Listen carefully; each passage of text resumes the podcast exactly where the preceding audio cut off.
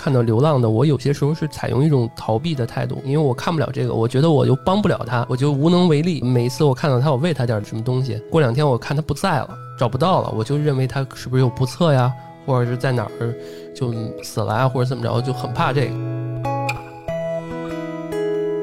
你要等救助人联系你，然后跟你去聊，然后到你家进行家访，然后考察一下你确实是否这么严格，对是否符合这个领养条件，不是说随便什么人全都能当天把猫猫狗狗带走的。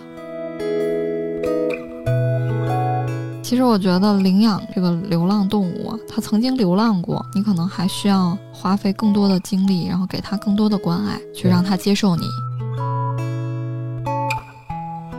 当然也有那些没心眼儿的，一见到你就特别有缘分的啊，对，特别好，就是热热情的在笼子里边接客。我也看到那天你在，因为他们也是渴望有一个家嘛，对，特别好。谁会想流浪呢？是，关爱流浪动物，领养代替购买。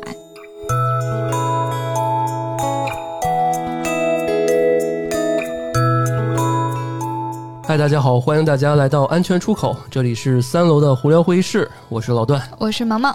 哎，那个这期啊，我们是一个特别温情、特别可爱的一期。我们的电台就叫？搞笑美女主播 去参加了一个特别有爱心的活动。嗯，啊，这个活动名字叫北京领养日。北京领养日啊，对，北京领养日。而且这一次参加，就是这一次的活动的地址啊，就在通州这边，就是离我家住的不远。然后那个毛毛也在这边嘛，正好我那天还去看了一下。然后毛毛是当志愿者，然后今天我们准备做这一期节目，来聊一聊这个领养日的一些情况呀，包括什么是领养日啊，然后毛毛在当天的一些体验啊，然后还有可能会涉及到小动物猫啊狗啊这个领养的一些小问题，这是主要我们这期想聊的一个话题吧。嗯，先给大家介绍一下这个北京领养日，它应该是一个比较老的一个公益组织了。对，啊，主要就是说，呃，救助流浪动物，然后呃找领养人，然后就是做这样一个公益的活动。嗯，它这个宣传理念呢，就是关爱流浪动物，领养代替购买。对，嗯，所以它这个是在嗯通州的这个商场，就是应该就类似于。那个就是跟快闪电似的那种感觉，就是对，差不多，就是我们把猫狗全都接到现场，然后会有他们的这个档案，然后你看上哪个了，就可以填表申请去领养。看上哪个了？对，嗯，对，这个我补充一下，就是我们我们的呃平台也好，还有就是我们的听众也好啊，就是大家养小动物的啊，应该都知道，就是呃领养日这个公号。因为它其实挺有名的，而且时间历史也比较悠久了，啊，而且这个为什么说经常会在一些这种呃商场的一层，因为它的人流量密度比较大嘛，然后会做一些这样的。一般其实这种什么跳蚤市场什么的，相对来说都是比较公益的，或者是说呃一些大的机构在做一些这样的事情。而且当天我也去了啊，这个阵仗办的也比较大，呃，还有那个叫什么猫猫狗狗那个墙。然后每个猫都有自己的一个小的跟名片一样，照片墙。对对对，然后看很多人都去看，而且还有一些传单啊，就是只要是路过的，对这个方面感兴趣的，而且我看到那个猫狗那儿围了很多人，是啊，特别特别可爱。但但是有一点啊，就刚刚毛提到，就是它里面会有一些，就是基本上都是流浪，是吧？所有都是流浪。对啊，呃，有可能其实比较可那个值得一说，就是有些猫其实还是品种猫，狗啊什么的。它可能是有一些损伤啊，或者说会比较少。对它，呃，像一般全都是土猫、土狗，就我们通俗。但我那天见到一个猫，就是它眼睛是那样，蓝猫啊，对，它是挺可怜的一个一个蓝猫，就是呃英英短，对吧？嗯，但是因为它眼睛生病了嘛，对，没有眼球，哦，挺可怜的，所以肯定就被抛弃了。所以这种品种猫也很多的。嗯，反正这也挺可爱的，就是因为毛毛跟我讲了一下，就是他们做志愿者之后结束之后还会发一个战绩，就是 当时到场有多少个猫猫，然后收到了多少个表，然后最后义卖获得了多少这个收益啊什么的，啊等等等等，呃，这个我们就从现在开始就展开聊一下这些具体的一些情况嘛，帮助大家更好理解了解这个做领养。的这个小团队、小团体的一些他们背后的一些知识吧。好的呀，好。嗯，其实这个活动我很早以前就想去参加，嗯。主要是一方面又喜欢猫狗，我是一个特别喜欢小动物的，嗯。嗯，而且以前我也救助过小区里的流浪猫狗，嗯。就不忍心看到这些小动物流浪嘛，所以想着，嗯、能够做一点什么事情，然后帮助到这些小可怜。嗯，因为自己能力也有限，我不可能说把小区里边所有的流浪猫、流浪狗全都去救助了，对吧？嗯这也需要很多花费和精力。嗯，这也是毛毛想参加这个活动的一个最主要的原因吧。我我觉得毛毛是比较有爱心且，呃，怎么说呢？就是对于这件事情是一个积极且向上的一个态度，并且付出行动了。嗯，呃，我呢虽然就是大家都知道啊，我们至至少我们的主播都知道我是养两只猫啊，然后也很爱动物，但是有些时候看到流浪的，我有些时候是采用一种逃避的态度，因为我看不了这个，我觉得我又帮不了它。我就无能为力。你说我每一次我看到它，我喂它点什么什么东西，对吧？然后过两天我看它不在了，找不到了，我就认为它是不是有不测呀，或者是在哪儿就死了啊，或者怎么着，就很怕这个。其实这个也可以理解，而且、嗯呃，流浪猫狗，我觉得，呃，首先你也要考虑一下，它是不是会带有一些疾病。我觉得这是首先要考虑的，我们要保护好自己。那你嗯和它接触的过程当中，它会不会挠到你？或者说会不会它咬到你？那这样的话，你还要去打狂犬疫苗啊，或者说，嗯、流血啊之类的，然后本身对自己也是一种伤害。那首先还是要保护好自己。嗯、如果你特别了解猫狗的习性的话，那你可以考虑去进一步的救助。嗯、你喂它的食物啊，然后或者说给它一些水呀、我嗯觉得都是可以的。一般来讲，流浪猫狗它们可能更需要的是呃合适的饮用水源，而不嗯是说食物。哦，也是，这个是万物都是水是生命之源。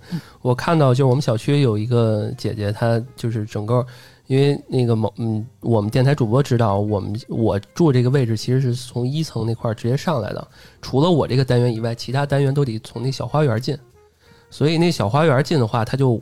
呃，从我要要到我这儿，就无无意中就必须得经过那个花园，那边有好多流浪猫在那儿，那什么，我是属于那种眼不见心不能说心不烦吧，就是我就是害怕这个，就是我总觉得，比如哎挺好的，我前两天喂，今天我看它，比如状态不如之前，然后我又不能做什么，我我又怕它挠着我或者怎么着，因为它就一见我就躲，就很很那个什么，确实是会有这样的事情。之前，呃，我我家小区里面有一只奶牛，嗯，奶牛猫，就是黑白对奶牛猫一嗯般都特别的活跃，就是脾气都特别好，跟二哈一样那种感觉。那只小嗯猫也有一点毛病嘛，那个前爪有点残疾。啊，对，然后我和我们家对门儿一直有在喂这只小猫，嗯我一直说那，我带它去这个宠物医院给它做一下检查，给它做手术吧。嗯，绝育是吧？对，其实嗯、一方面是因为老是没有时间，没有赶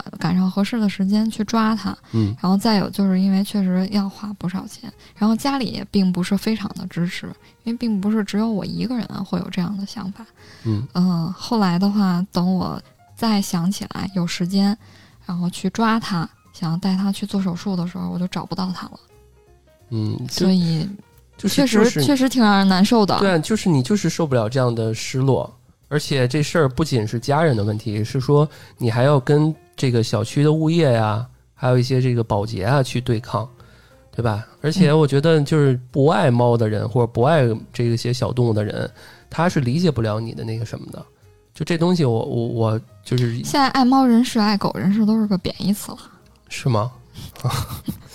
对，而且早期我们看一些什么法制进行时也好，还有一些新闻报道也好，经常看那种有北京那种有点房产那种大姐，专门有一个屋房子，就是养了一堆猫啊、狗啊、哦那些，有不经常见过这种吗？对。而且那天我去看毛毛在那个当当志愿者的时候，我看过就狗那个区域好像有就那样的大姐，一看就是面很善的那种，就是一看这种人就很像是干这种事儿的人。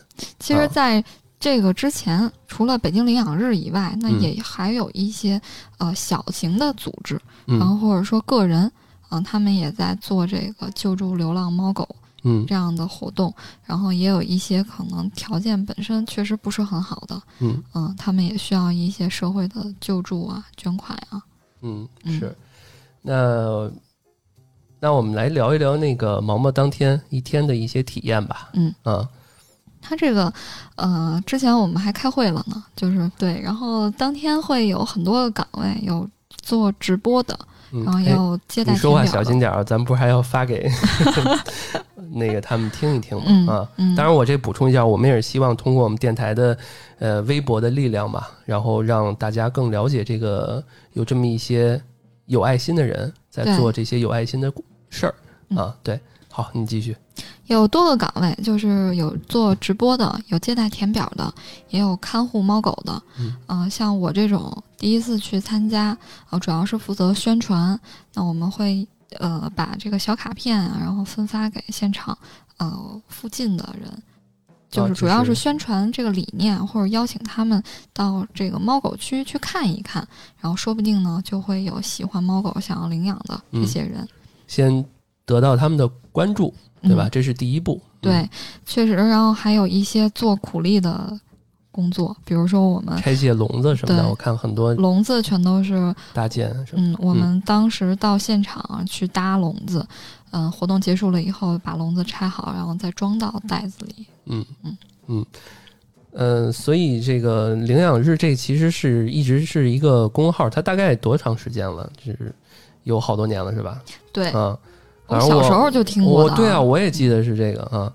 嗯，刚刚其实毛也提到，就是他这个宣传理念这块儿，还是希望大家能关注。这也是毛毛一直拿那个就是的工作嘛，就是在那块儿进行传单。我也被发了一个，所以我看了半天。小卡片做的很精致对的，而且目的还是说让大家去领养，嗯，对吧？嗯，那我问一个问题啊，你们你们志愿者有报酬吗？就是没有的，那个，没有的，那那这事儿收费吗？不收费。也不收费啊。，对我当天嗯连水全都是自备的，我们哦，什么都没有。嗯，嗯，你这是怎么样的一个心态？说什么都没有，还是说，嗯、你觉得这样也挺好啊？呃，因为本身就是志愿活动，嗯，嗯，对，而且呃，其实大家都不是说为了拿一些报酬嗯。或者怎样，哎然后去参加这个活动。而且我感觉好像有些这个当时救助的一些人也去了，是吧？对，对吧？就是如果你想，就跟那个，嗯嗯，这么说不好，因为毕竟是个生命，就是买卖。但是，但是那个你想去领养你这想更了解它的，话，你要可以问他是吧？对，要和救助人去聊，嗯嗯，那可以了解一些他当时遭遇了一些什么事情啊，嗯。他的一些小习惯呀。哎那我我我是不是可以这么理解，就是稍微能呃脾气好一点的，适合领养的是摆出来去到场了。有些猫可能比或者狗是那种被抛弃或者脾气不太好的，是不是这种就可能都不能到场？因为我看当时的那些，尤其是猫这个区域啊，因为我养猫没太怎么看狗，那个区域我感觉猫都特别老实，是的，而且有的还真的没什么毛病。就是还挺好的，而且穿着小衣服就特别可爱。它一般都是呃救助人。呃，救助嗯就是发现这只猫在流浪，嗯然后去给它做体检。已经救助了一段时间了，对，是吧？对，它有一些可能本身是哦，有一些毛病的，它是已经符合，就是内部有没有一些符合领养标准的？就是对于猫来讲，就是人肯定要考察嘛，猫是不是也我我就是也作为呃一些，比如说体检啊，要做体检的。呃，对就是没体有检有一些也要做绝育，哦哦嗯，所以你能看到的这个现场的猫，一般都是比较健康的了，除了说有一些哦先天的残疾，它嗯没有办法治愈。或者已经康复了的之类是的。哦，对，我看应该现到场的应该都已经注射过疫苗了。嗯，要不我看很多人都亲密接触，开始摸啊玩啊，这要万一有有个咬伤啊或者抓伤，而且他们会把这个猫狗的情况跟你讲明白，它接种了几针疫苗啊，然后它目前是一个什么样的状态啊？那像你前面说，嗯如果脾气不好的话，嗯、一般在救助这块儿的话，嗯、有一个 TNR 的概念，我不知道大家有没有了解过这个，就是嗯、我们进行抓捕嗯之后给它做绝育。如果它的脾气啊，然后各种习性啊不适合做人类的呃伴侣，嗯不适合和人类一起共同生活，它已经适应了野外的这种生活，那就再把它放归。放归对，哦放归的时候一般都是会在它耳朵上打一个小标，这样就能说明它已经做过绝育了，哦这样就不会再有其他的人看到它，然后再进行抓捕，然后对它做绝育。哦，嗯就就是其实这个标记，其实这个标记是大家公认的，都知道，对是吧？对，哦一般就是在耳朵上，然后打一个小豁口。哦，所以这个其实是应该需要我们这些人去知道的一个常识，是吧？嗯是的，嗯，哎，那我再问一个问题啊，就是我如果想养养这个猫或狗，我当天能带走吗？呃，不可以的。对，它都是统一的，就是你需要先去填写申请表，哦，有流程是吧？对，嗯然后呃，救助人啊，嗯还包括这个领养日这块儿啊，呃，就会去联系你。你要嗯等救助人联系你，然后跟你去聊，然后到你家进行家访，然后考察一下你确实是哦、否、这么严格啊？对是否哦符合这个领养条件，不是说随便什么人全都能当嗯天把猫猫狗狗带走的。哦，嗯，之后呢还会签订经济条件吗？看看银行流水什么的，看你有没有能力养。那倒。没有，但是啊一般来讲啊，领养的国际惯例都需要你有独立住房。哦，对嗯、那你像我这种，我其实你看我这个有条件养两只猫，但是如果想再养一张，人家来我家看我，又是租的房，又没工作，像这种是不是可能会被 pass 掉？嗯，如果有多个人选，嗯，多个领养人申请，我就不算是一个就需要比较一下喽。哦，嗯那当然还挺，当然其实，对猫猫负责这样的角度啊。对，当然这个他家访也不是说只看你是否有独立住房啊，肯定要问嗯你一些你了不了了解不了解猫，哦，你会不会养，是一时冲动还是说怎么着？对你知不嗯知道这个、呃喂天然粮，然后应该怎么喂？然后哦如果猫有这个常见的生病啊，然后这嗯种应该怎么处理？哦，而且家访了以后还需要签订呃领养协议之后才能正式领养。哦，这好像好像好像是去年还是哪哪年来的，有一个专门动物的那个什么法，好像有那么一个动物保护法哦哦，对，到底是好像那个我忘了，具体好像还没有还没有这个颁布。颁布是吧？对，所以嗯都是因为这个，呃，虐嗯猫虐狗的事件太多了，嗯。那大家都在呼吁立法。我们录的过程中，我家猫就在 捣乱，在咬我的线。嗯，然后那个我还有一个问题啊，就是我现在最近那个疫情期间，不是有很多人在马路边上开始摆摆摊儿了嘛，对吧？对啊，然后看有一些人就卖那个小猫，是吧？嗯比如说谁家猫突然生了一窝小猫什么的，然后他就开始卖。我想问一下，就是如果我们家小猫生了的话，能去拿到现场去去卖吗？这也是一个问题。嗯，嗯因为北京领养日啊，它是一个帮助救助后的流浪动物寻找领养的平台，呃，一般呢都不接受这个家养宠物转让的这种情况呢，所以就自己去寻找这个小猫的主人了。那我们这边倡导的呢，就是尽快带家里的宠物进行绝育。这样就是对宠物的身体健康会有很多好处，也可以嗯杜绝无序繁殖。嗯、有一个我不知道大家知不知道，就是子宫蓄脓这个问题。就如果是母猫不及时适龄绝育的话，哦啊，让它生小猫，那它子宫就会有这个蓄脓的这样的问题，这样哦的毛病。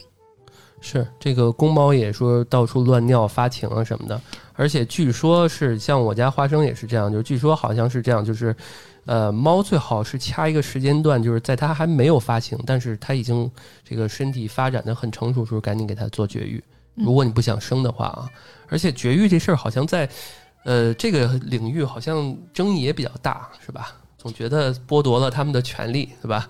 但是又觉得有些有一派说绝育对于他们来讲身体好，能让他们多活几年啊什么的之类的，就这这个也很矛盾。嗯。嗯、从我个人观点来讲，因为呃，会有一些科学研科学研究表明啊，嗯，就是这个猫在进进行交配的时候，它们是没有快感的，所以所以它们的这种行为呢，就只是为了往下繁殖。那还有一个特别极端的情况啊，也是可能会有一些人，呃，会会想到的一个点，就是说，如果你家这猫不想养了，狗不想养了，我能不能送到这个给他们去做，就是做领养，就相当于美其名曰，就给给我的感觉啊，嗯。就是像遗弃的就，是弃养了呗？对吧？嗯。嗯。那已经收养过一段时间的猫狗啊，就是在北京领养日他们的概念里呢，就属于已经被领养了，不属于流浪动物找领养的范畴，所以他们也不支持家养动物、家养宠物找领养。嗯。它所有的都是流浪以后，呃，没有去被领养的。但是这个有点儿怎么说呢？不好去区分这个界限，因为你看啊，那个当到场的那些人，他们不是也是救助的吗？是啊，那救助他可能是嗯陪伴了他一段时间，然后再去找领养，然后那你怎么区分这个他是养了一段时间不想养了这种感觉？这里说的应该是，嗯，领领养过，就是领养过了，然后又不想养了，就属于弃养是吧？对，啊，而且救助人的话也都是从这个流浪的这些猫狗里边其实，其实我想说，我想问的是什么呀？就是其实我，比如说我啊，最近救助一个，我第一时间就要跟这个机构去联系，其实是最好的，是？可以的，对是吧？啊，那假如说我我我看一个流浪猫，我觉得挺好，我想救救助它，然后我在家里面养了呃一年，然后我突然间觉得不行，我又想给这个机构，是不行的，是吧？那我觉得这个时间可能就有一点点长啊，对啊，就是不好让大家认为你这个其实是这样就有一点儿遗弃的嫌疑。啊，嗯、对，因为它没有一个特别明确说救助嗯人要养多长时间。那、一般来讲呢，都是这个动物它有一些疾病，它康复了以后状态良好，嗯并且打了疫苗、做了绝育，这种情况下就可以开放领养了。哦，嗯也是哈、我身边关注的这类似这些朋友，好像他们嗯都会怎么说，都会在朋友圈更新这样的状态，对吧？至少有一个记录的轨迹在里面。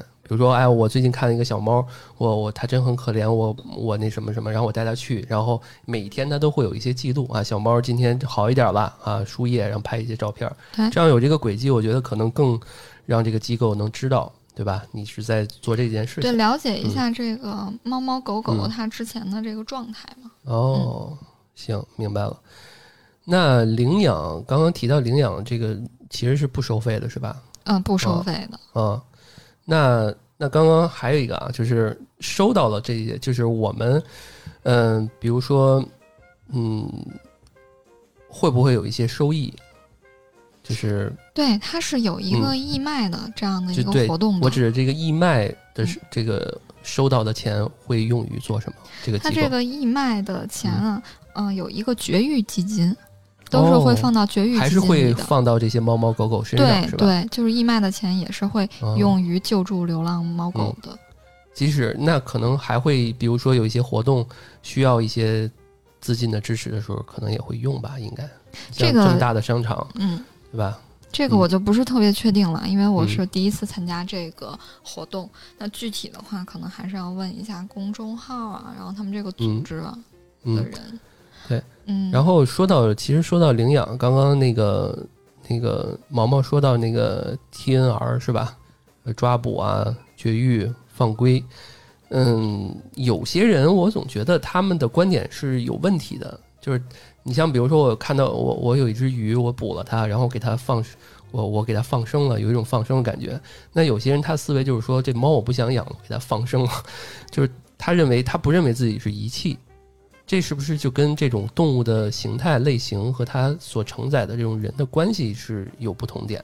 我觉得首先要看这个猫嗯它之前是否在野外生存过。嗯那如果已经流浪了七八年的这种猫，嗯它并不亲人，所以它就不适合作为呃人的这个伴侣动物。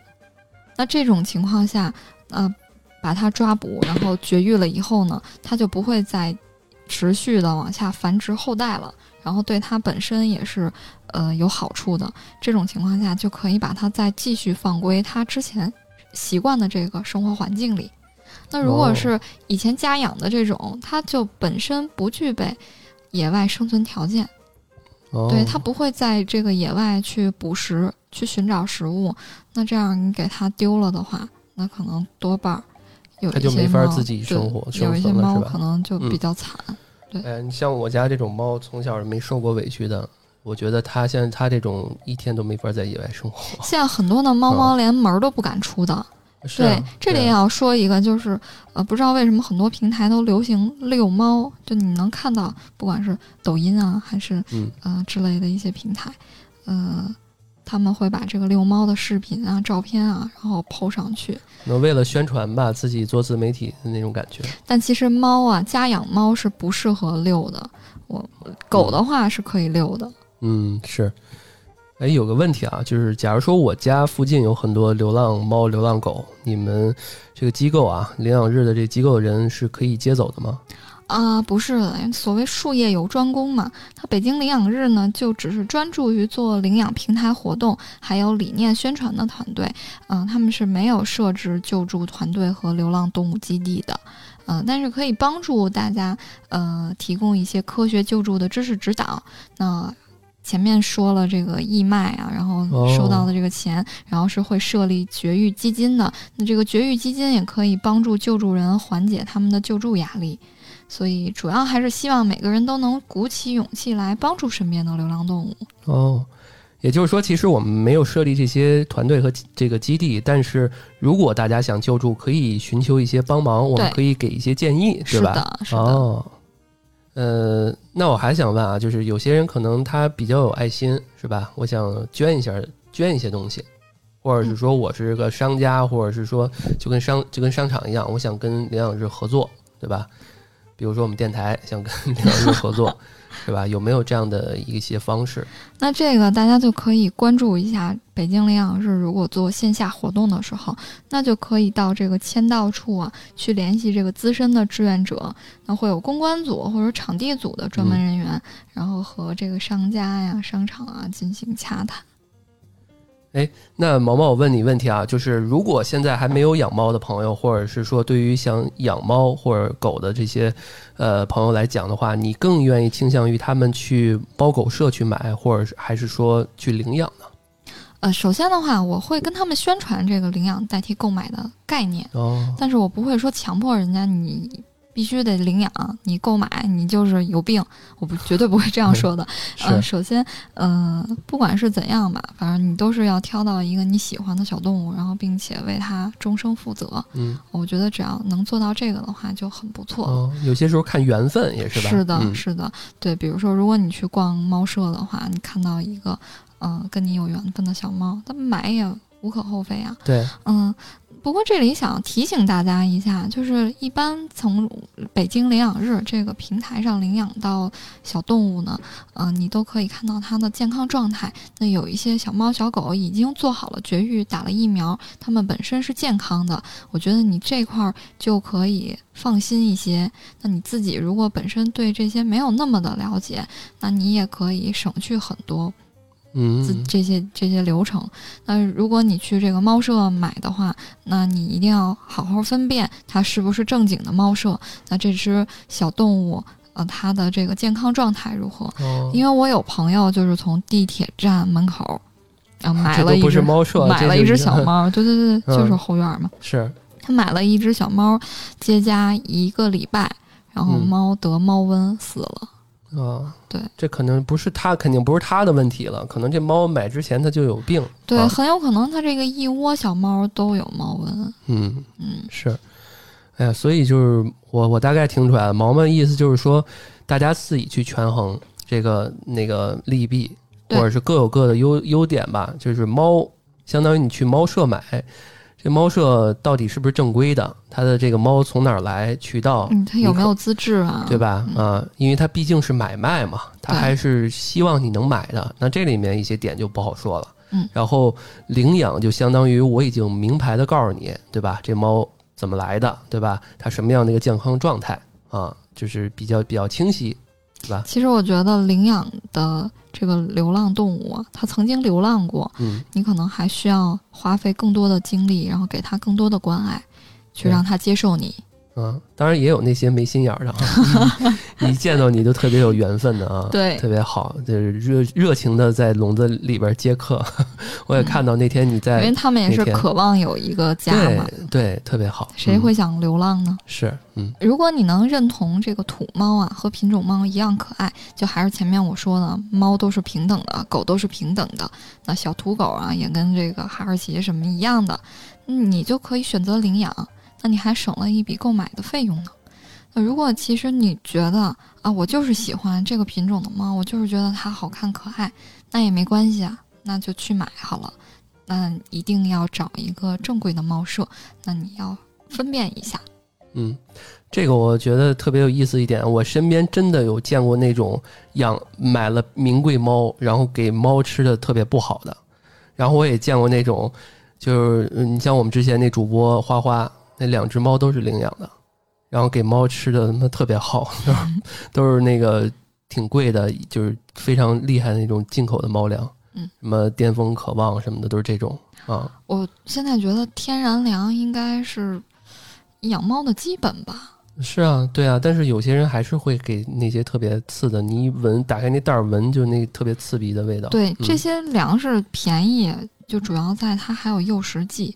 有一些人可能会说，那你买的那些贵的猫粮，那猫都不爱吃，那哦那就是因为它主要主要还是因为只有肉的成分。然后像嗯这些便宜的猫粮，猫闻了以后疯了一样，或者说我咬袋子把把袋把袋子咬破了也要去吃，它就是会有一些诱食剂，它并不会有多少肉的成分的，嗯甚至肉粉都没有。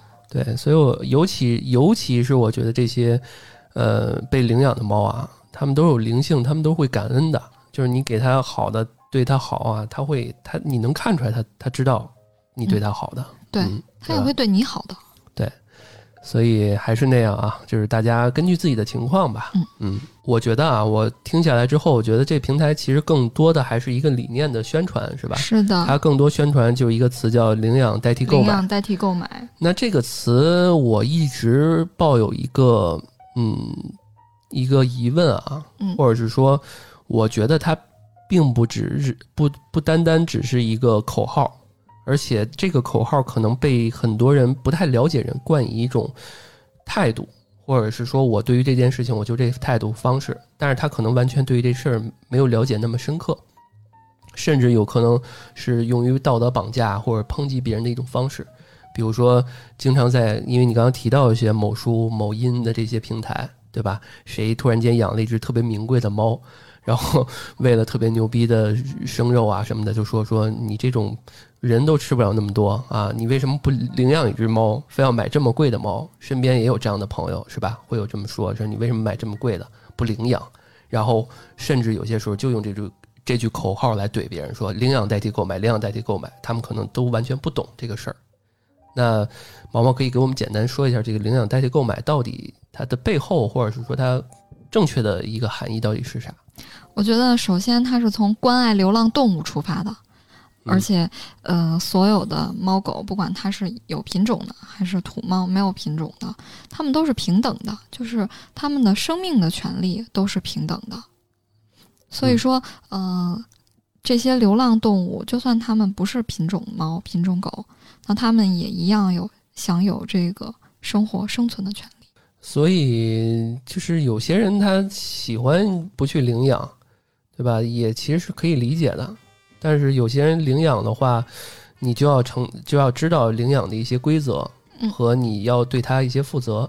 就是有你像我这种啊，就是自己单身独居养了两只猫，然后其实猫已经充就是占我的精神世界的绝大部分的一个时间了，对吧？所以这个可能它给我的更多一些啊，但是流浪猫可能你要承载一些更多的一些心理准备，对吧？你要有耐心，因为它曾经可能要流浪过，它对它曾经有。过一些不太好的经历。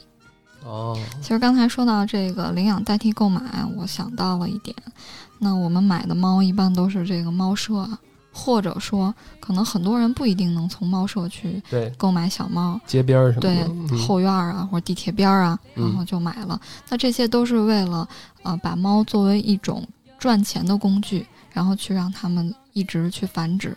嗯那这样的话，嗯、你买到的这个小猫呢，它也有可能就会有一些先天的一些疾病。嗯其实我之前有过一只猫，那身边身边的人都知道，我那只小猫两岁就死了，就先天有一些心脏病。哦那当然了，那只就是，嗯、家里有一个亲戚，他是自己在家给猫做繁育，是加菲，但又不是纯种的加菲。那这样，呃，送了我一只，那其他的小猫都卖出去了。好，加菲天生的那个，它鼻子短嘛，它可能都有一些缺陷，不能说是病吧，嗯、它就是一个缺陷。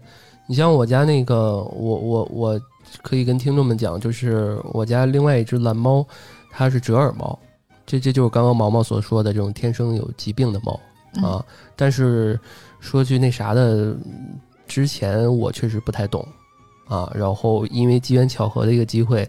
就就就买了这么一只猫，而且当时不太懂的时候，呃，这只猫比其他猫还贵，而且他商家给我声称的就是他骗我嘛，我不懂，商家声称的是这种就是比较稀有比较名贵，啊，比较稀有啊，因为折耳本身就是不太、不太、不太符合自然方式的，就是人工去进行这个繁殖，然后对出来的一种折耳。对，现在我了随着我养猫了解了很多的知识之后，我就会发现。这个这种猫其实是最好是禁止繁养、呃是繁育的，就不要再那什么了。对对它跟那种什么矮脚啊还不一样，那不是说基因的缺陷。然后最后随着养养了解了很多，而且我对我家猫是每每年我都要带它拍一次片子，嗯，一直要了解它的那个骨骼变形的情况，然后软骨素一直吃着，嗯，对吧？等等等等，我能做到就是说，既然咱已经选择它，也算是一种缘分对它分，好一点儿，对吧？嗯就是我能保证它呃永远不离弃，对吧？嗯对，对它好好的啊，然后还给它配了个一个伙伴，是吧？所以说，呃，领养代替购买，一定程度上也可以，呃，嗯让大家接受这种免费的，然后这种现在已经有的正常的小嗯猫咪，对啊、就不要去助长这种无良商家。但是我觉得就是得让大这个概念其实挺好的一点是好的，但是得让大家知道背后的一些隐藏的东西。因为我那天我去找你的时候，我看到一个，我观察了一个现象，就是很多的人，他可能在他们的只言片语的聊的过程中啊，我可能有这么两类。第一类呢，就是小孩儿在那儿看比较多，然后家长呢可能没那么喜欢猫。对吧？甚至我我估计啊，我我估计八成就是他要这个这两口要真喜欢猫，可能他从小就有猫，这这个小孩就从小就喜有猫。但是呢，大家可能对这事儿感兴趣也好，或者怎么着也好，他可能就是为了给小孩加一个玩具，这种的这个情况概念真的是还挺常见特别多。但是我觉得这种的话，我觉得猫很大的几率可能会未来会被遗弃，比如说小孩不喜欢了，小孩对对猫不好，然后呢生二胎了啊，生二胎，嗯或者是说跟爷爷奶奶那边不同意，对吧？事儿比较多，然后你作为父母来讲，你又不能完全去决断这个事儿，对吧？而且你可能也没那么喜欢。对我，我我，比如说我现在这种状况状况，我未来交了这个女朋友或者是结婚也好，我一定是从一开始就要告诉她，我就这个猫我是不可能有别的变化的，嗯，对吧？我一定要对它好。我觉得这就是家访的重要性，就是一定要了解，然后去确认你是不是真的喜欢猫。啊对啊，嗯，如果是给小孩找一个玩具的话，那可能他也并不一定会去多了解猫应该吃什么，哪种猫粮是毒粮，哪种猫粮是对他们比较友好的。然后，嗯如果它是在减肥期的猫，它应该吃哪种；如果它是老年猫，应该吃哪种。那我觉得这些其实都是通过这个家访啊、沟通啊这个环节去确认的。对，所以就是定位的问题，就是它不是一个玩具，对吧？对，它它如果养猫的话，你要定位它是家人，家人对吧？它不是玩具。再有一个一类的群体啊，就是那种年轻的小小情侣，然后可能就是说我需要它陪我，就是尤其是女孩儿或者谁男生说啊说，哎呀好可爱，我们一起领养个猫吧。然后可能这个猫呢，他也没有多喜欢啊，只是说我觉得我最近空虚，或者我觉得我们最近得有一个人陪着我们。那假如有一天他不陪了，他怎么着的，他有一些情绪的话，这猫很有可能就说断了就断了，就是嗯这种感情。分手了还把猫给分了啊，呢。对啊，就这这种感觉的事儿，我觉得很难。嗯这就是就是很难去去考量了。就我觉得领养日的工作人员们可能去家访的事儿时候，可能，哎呀，有些感情上层面的事儿也不好去深入的去看的特别细吧。一般都是救救助人啊，救助人去家访。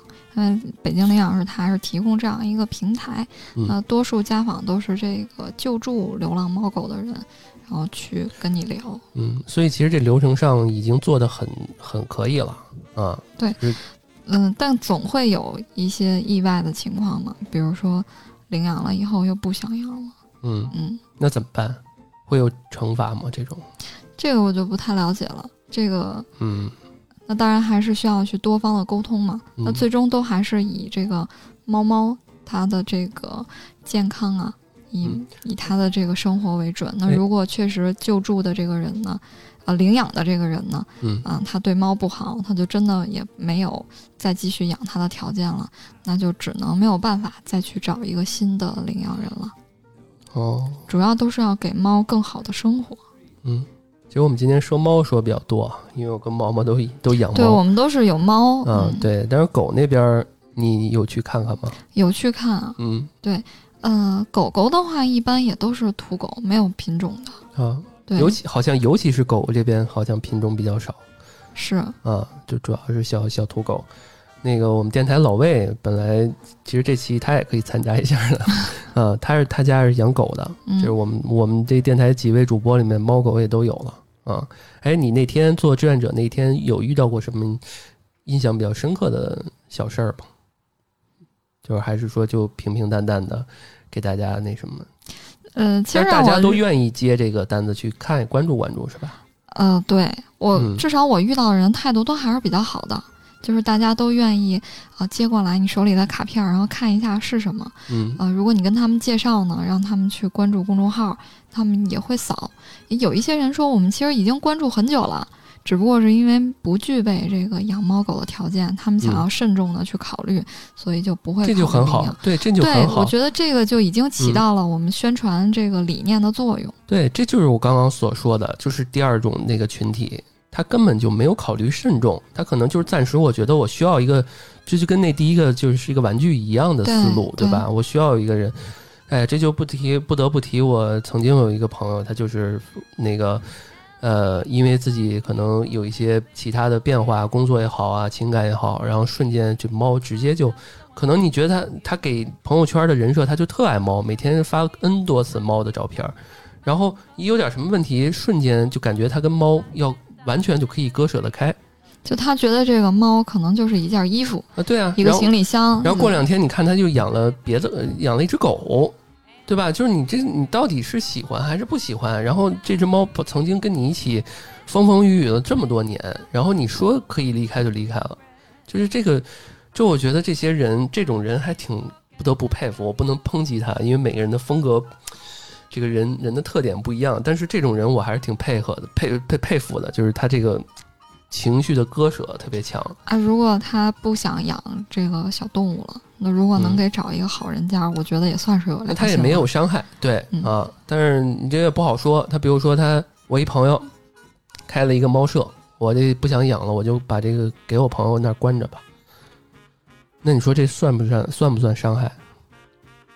其实我觉得像猫咖啡厅里的这些猫都还挺可怜的，是啊，它们就是赚钱的工具嘛。嗯嗯，你看那猫呃那些猫舍啊什么的，呃，好多的那些猫舍关着那些猫，一问说，哎，这是我一朋友的猫，或者是怎么着，经常会有这种情况吧？嗯，对吧？那种一般就是说说好听的，就是一朋友暂时放那儿几天；说不好听的，就是扔了。就是朋友扔了对，啊！你要不要？谁看见给我一个，就跟那咸鱼似的啊！我我我这东西我不想要了，就就挂在一地儿平台放着。嗯你要愿意有人看上你就让啊人。对对嗯对，嗯。所以就是，哎呀，今天还是挺有收获的，在毛毛这儿学了不少。嗯，听说还还要去参加第二次是吧？对，已经报嗯名了，然后等一下这个名单宣布吧。嗯。我觉得这个事儿我会一直做的。嗯，哎呀，非常有爱心。我觉得这个真的是这样，就是这个呃这个事儿啊，重点还是说需要改变大家对于这件事情的一个心态和内心，这个是比较重要的。你可以不去呃所谓的操作很多事儿，但是呢，你一定是要了解这个这个事儿。当你身边有朋友或者你的父母、子女、什么孩子啊什么的，对于这件事情有一些兴趣的时候，你了解了之后，你也能跟他有一点儿共情吧？对，对吧？哎，那我再最后问一句啊，就是你除了你以外，还有什么其他的这个志愿者类型吗？还报名之类的可以报名的点？有擅长直播啊、拍摄啊，然后做视频的，或者说在微博、哦微博运营啊，然后小红书啊各个平台运营。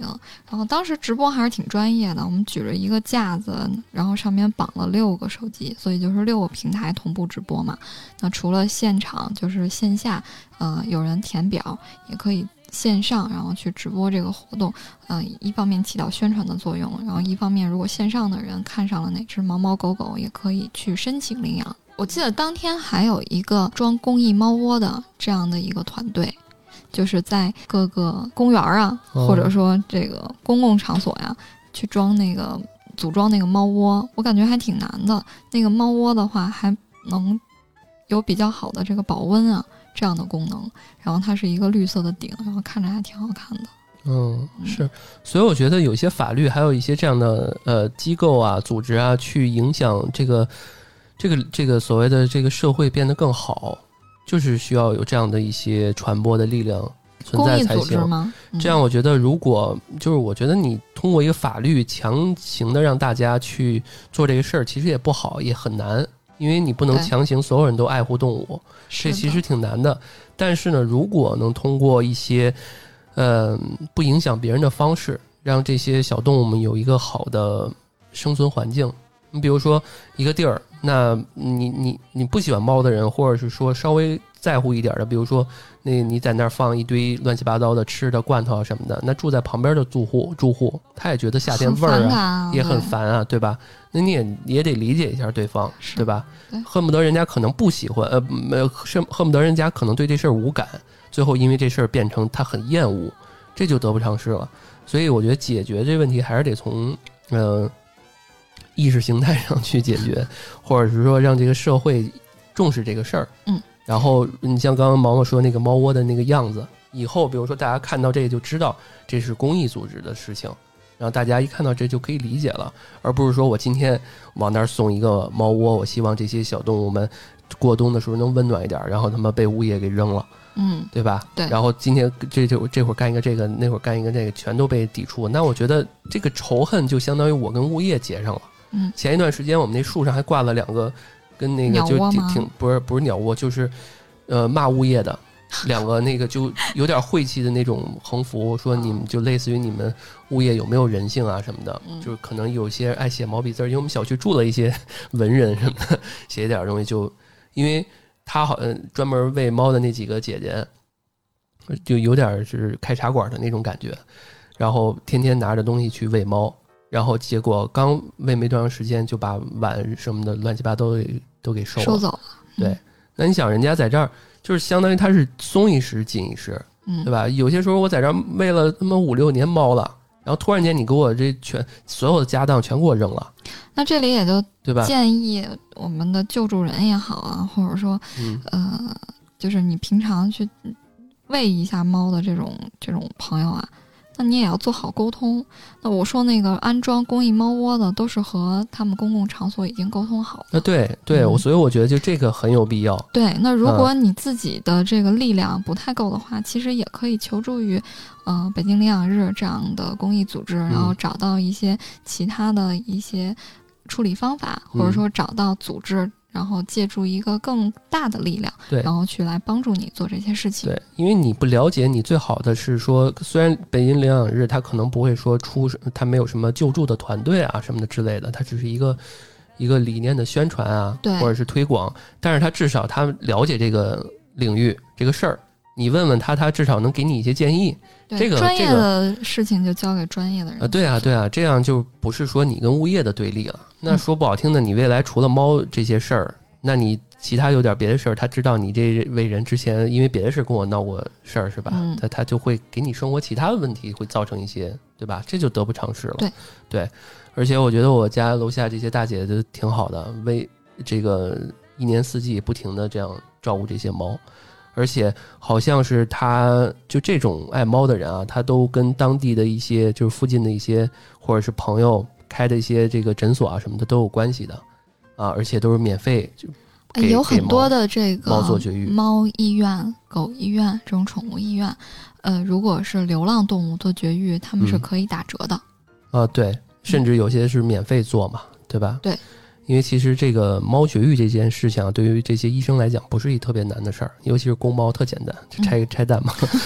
对，嗯。呃，所以就是因因为特别有讲，最后再讲一小小故事啊，就是那刚刚毛毛说那奶牛猫，之前嗯。我们小区有一个奶牛猫，不是就特别精神，也不知道谁谁丢的或者怎么着，我们都以为不是流浪猫，然后一年多一直在这儿，然后过了一段时间没了，不知道去哪儿了。然后我就问那大姐，大姐说死了，哦就是还给他还给我看的，给他他还给他办了个葬礼，呃，就是围着各种花儿啊什么的，就是口炎，就是一个猫生病了，其他猫就跟着一起遭殃。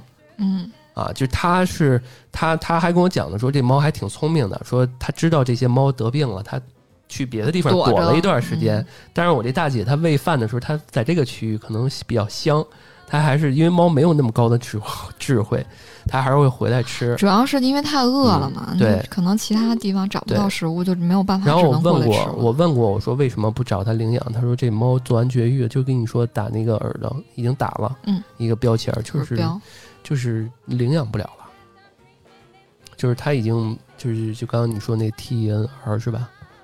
啊，就是那个那个已经已经没法儿，它就已经养不熟了这种猫啊，还还挺挺让我那什就是说。它本身已经习惯了这个野外环境，是，就不适合再和人一起共同生活。所以有一段时间我就真的不敢走那那条路。也挺唏嘘的。啊，嗯。是，行，那今天节目就这样，然嗯后也特别感谢毛毛给我们科普了一下这个这个也不算科普吧，就是给大家分享一下。分享一下一些体验啊，嗯而且真的希望呼吁我们这个身边的朋友还有听众们啊，这个还是不是一个口号，就是这个事儿从你我做起，对吧？关注好这个小动物啊，他们其实也挺不容易的。嗯嗯关爱流浪动物，领养代替购买，其实嗯是个美德。是对的，行，那这期我们就这样，感谢大家收听我们的安全出口，可以关注我们的微信公众账号“安全传达室”，这样可以加入我们的小编，进入我们的微信听众群。然后，如果大家寻求商务合作的话，可以加我们的这个我的微信啊，然后在那个公众账号也有。感谢大家收听安全出口，这里是三楼的胡聊会议室，我是老段，我是毛毛，我们下期再见，拜拜。拜拜。一